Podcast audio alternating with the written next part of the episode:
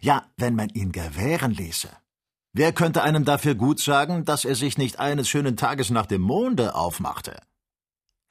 Noch am Abend desselben Tages setzte sich Kennedy voll großer Unruhe und Erbitterung in ein Coupé der Eisenbahn nach der General Railway Station und langte am folgenden Morgen in London an. Drei Viertelstunden später setzte ihn eine Droschke vor dem kleinen Hause des Doktors Soho Square Greek Street ab. Er schritt über den Vorplatz und kündigte sich durch fünf nachdrückliche Schläge gegen die Tür an, worauf Ferguson öffnete. Dick, fragte er, ohne irgendwelches Erstaunen zu verraten. Dick selber, erwiderte Kennedy kurz. Du hältst dich zur Zeit der Winterjagden in London auf? Was führt dich her? Eine grenzenlose Torheit, die ich verhindern will. Eine Torheit?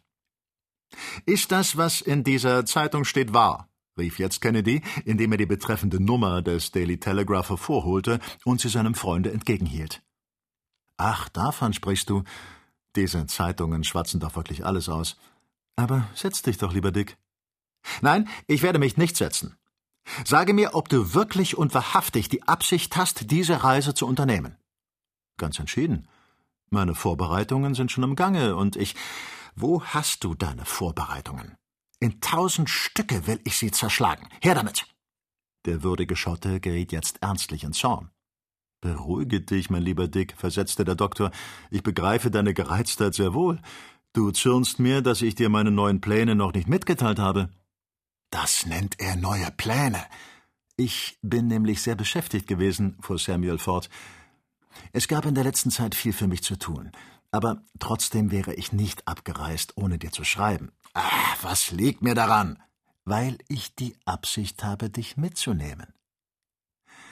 Der Schotte machte einen Satz, der einem Gemsbock zur Ehre gereicht haben würde. Ach so, sagte er. Du gehst also darauf aus, uns beide nach Bedlam ins Narrenhaus zu bringen. Ich habe mit voller Bestimmtheit auf dich gerechnet, lieber Dick, und mit Ausschluss von vielen anderen dich zu meinem Reisegefährten erwählt. Kennedy war ganz starr vor Staunen. Wenn du mich zehn Minuten lang angehört hast, wirst du mir dafür dankbar sein, fuhr der Doktor fort. Sprichst du wirklich im Ernst? Vollständig im Ernst. Und wenn ich mich nun weigere, dich zu begleiten? Das wirst du nicht tun. Wenn ich mich nun aber doch weigere, dann reise ich allein. Setzen wir uns, sagte der Jäger, und sprechen wir ohne alle Leidenschaft. Von dem Augenblick an, wo ich weiß, dass du nicht scherzest, ist die Sache wenigstens eine Unterredung wert. Wenn du nichts dagegen hast, können wir dabei frühstücken, lieber Dick. Die beiden Freunde setzten sich einander gegenüber an einen kleinen Tisch, auf dem rechts ein stattlicher Berg von Butterbroten und links eine ungeheure Teekanne stand. Mein lieber Samuel, dein Plan ist geradezu verrückt. An seine Durchführung ist nicht zu denken. Er ist mit einem Wort unmöglich. Das werden wir erst genau wissen, wenn wir den Versuch gemacht haben. Aber eben dieser Versuch soll ja nicht gemacht werden. Und warum nicht, wenn's beliebt? Denke doch an die Gefahren, die Hindernisse aller Art. Hindernisse, versetzte Ferguson sehr ernst, sind erfunden, um besiegt zu werden. Und was die Gefahren betrifft, wer kann sich schmeicheln, ihnen zu entgehen? Alles im Leben ist Gefahr. Es kann das größte Unglück herbeiführen, wenn man sich an einem Tische niederlässt oder auch nur seinen Hut aufsetzt.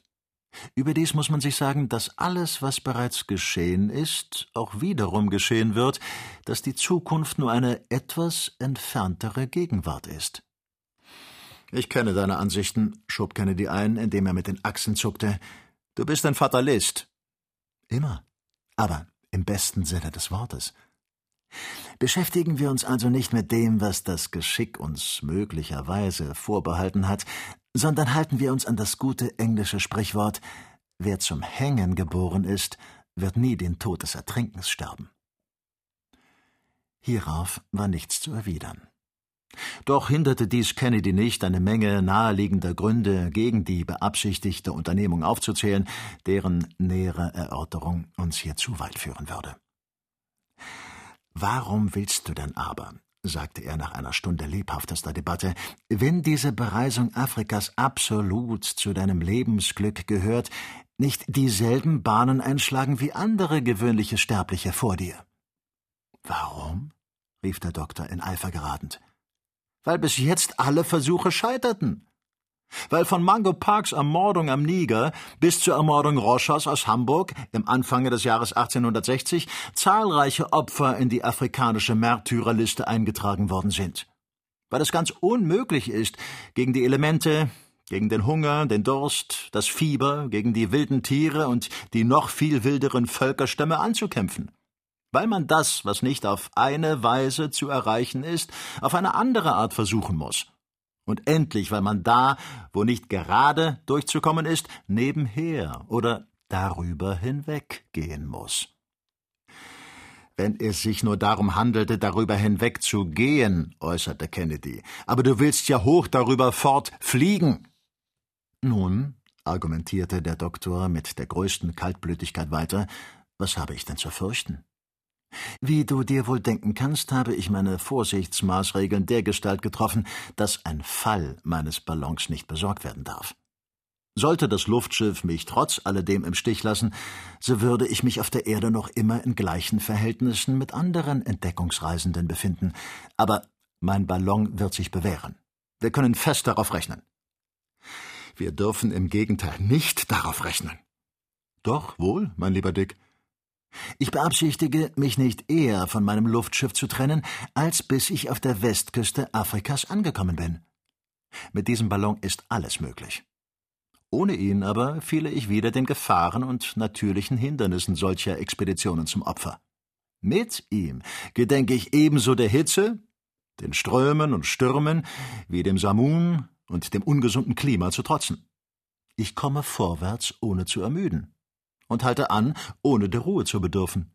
Ich schwebe über den Städten und fliege mit der Schnelligkeit des Orkanes, bald hoch oben in den Lüften, bald nur hundert Fuß vom Erdboden entfernt.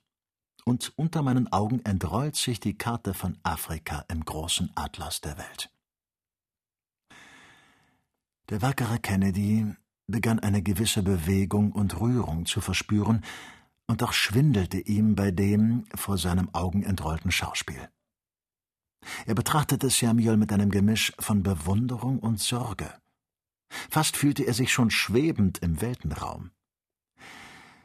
Nach alledem, mein lieber Samuel, sagte er endlich, hast du das Mittel ausfindig gemacht, den Ballon zu lenken? Nein, das ist eine Unmöglichkeit. Aber dann wirst du reisen, wohin es der Vorsehung beliebt, aber jedenfalls von Osten nach Westen, denn ich gedenke mich der Passatwinde, die eine durchaus beständige Richtung haben, zu bedienen. Oh, freilich, sagte Kennedy überlegen, die Passatwinde. Gewiss. Man kann im Notfall. Es wäre immerhin möglich. Es wäre möglich? Nein, mein wackerer Freund, es ist sogar gewiss. Die englische Regierung hat mir ein Transportschiff zur Verfügung gestellt. Und es ist abgemacht, dass zu der voraussichtlichen Zeit meiner Ankunft drei oder vier Schiffe an der Westküste kreuzen sollen. In drei Monaten spätestens werde ich in Sansibar sein, um die Füllung des Ballons zu bewerkstelligen. Und von dort aus wollen wir uns in die Lüfte schwingen. Wir? rief Dick. Hast du mir noch den leisesten Einwand zu machen, so sprich, Freund Kennedy. Nicht einen Einwand, sondern tausend. Aber sage mir unter anderem, wenn du das Land zu besichtigen und dich nach Belieben zu erheben oder herabzulassen gedenkst, so kannst du das nicht, ohne von deinem Gas einzubüßen. Schon dieser Umstand hat bis jetzt alle langen Reisen in Luftballons verhindert. Mein lieber Dick, ich will dir nur dies eine Wort sagen. Ich werde auch nicht das kleinste Atom, kein Molekülgas einbüßen. Und doch willst du nach Belieben steigen und fallen können? Wie willst du das machen? Das ist mein Geheimnis, Freund Dick. Habe nur Vertrauen zu mir und lass mein Losungswort auch das deinige sein. Excelsior. Gut also, Excelsior, antwortete der Jäger, der kein Wort Lateinisch verstand. Er war fest entschlossen, sich mit allen erdenklichen Mitteln der Abreise des Doktors zu widersetzen. Vorläufig aber gab er sich den Anschein, als sei er der Meinung desselben beigetreten.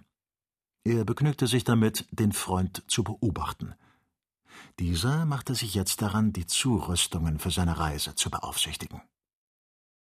Viertes Kapitel Die Luftlinie, welcher der Dr. Ferguson zu folgen gedachte, war nicht aufs Geratewohl gewählt worden. In Bezug auf den Anfangspunkt seiner Reise hatte er tiefgehende Studien gemacht und nach reiflicher Überlegung beschlossen, von der Insel Sansibar aufzusteigen. Dieselbe liegt an der Ostküste von Afrika unter dem sechsten Grad südlicher Breite, das heißt gegen 430 geografische Meilen südlich vom Äquator. Von hier aus war soeben die letzte Expedition aufgebrochen, welche über die großen Seen zur Entdeckung der Nilquellen abgesandt war. Es dürfte jedoch an der Zeit sein, hier die Forschungsreisen, welche Dr. Ferguson miteinander zu verknüpfen gedachte, näher zu beleuchten. Die beiden hauptsächlichsten derselben waren die des Dr. Barth im Jahre 1849 und ferner diejenige der Lieutenants Burton und Speke im Jahre 1858. Dr. Barth, aus Hamburg gebürtig, erhielt für seinen Landsmann Overweg und sich die Erlaubnis, die Expedition des Engländers Richardson begleiten zu dürfen, der mit einer Sendung nach dem Sudan betraut war. Dieses ausgedehnte Land liegt zwischen dem 15. und 10. Grad nördlicher Breite. Das heißt, wenn man dorthin gelangen will, muss man über 1500 Meilen weit in das Innere Afrikas dringen. Bis zu jener Zeit kannte man diese Länderstrecke nur durch die Reisen Denhams, Clappertons und Ordneys in den Jahren 1822 bis 1824. Richardson, Barth und Overweg gelangen in ihrem Eifer, die Nachforschungen weiter auszudehnen, nach Tunis und Tripoli, wie auch ihre Vorgänger, und schlagen sich bis Mursuk, der Hauptstadt von Fesan, durch. Dann verlassen sie die senkrechte Linie und biegen unter der Führung der Tuaregs westlich in der Richtung nach Ghat ein, nicht ohne mannigfache Schwierigkeiten zu überwinden. Ihre Karawane kommt, nachdem sie vielfache Plünderungen, verschiedene Angriffe von bewaffneter Hand und tausenderlei andere Belästigungen erlitten hat, im Oktober bei der großen Oase von Aspen an. Dr. Barth trennt sich hier von seinen Gefährten, um einen Abstecher nach der Stadt Agades zu machen und schließt sich dann der Expedition, die am 12. Dezember weitermarschiert, von neuem an. In der Provinz von Damergu trennen sich die drei Reisenden und Barth schlägt die Straße nach Kano ein, wo er nach langem, geduldigem Ausharren und bedeutenden Geldopfern endlich anlangt.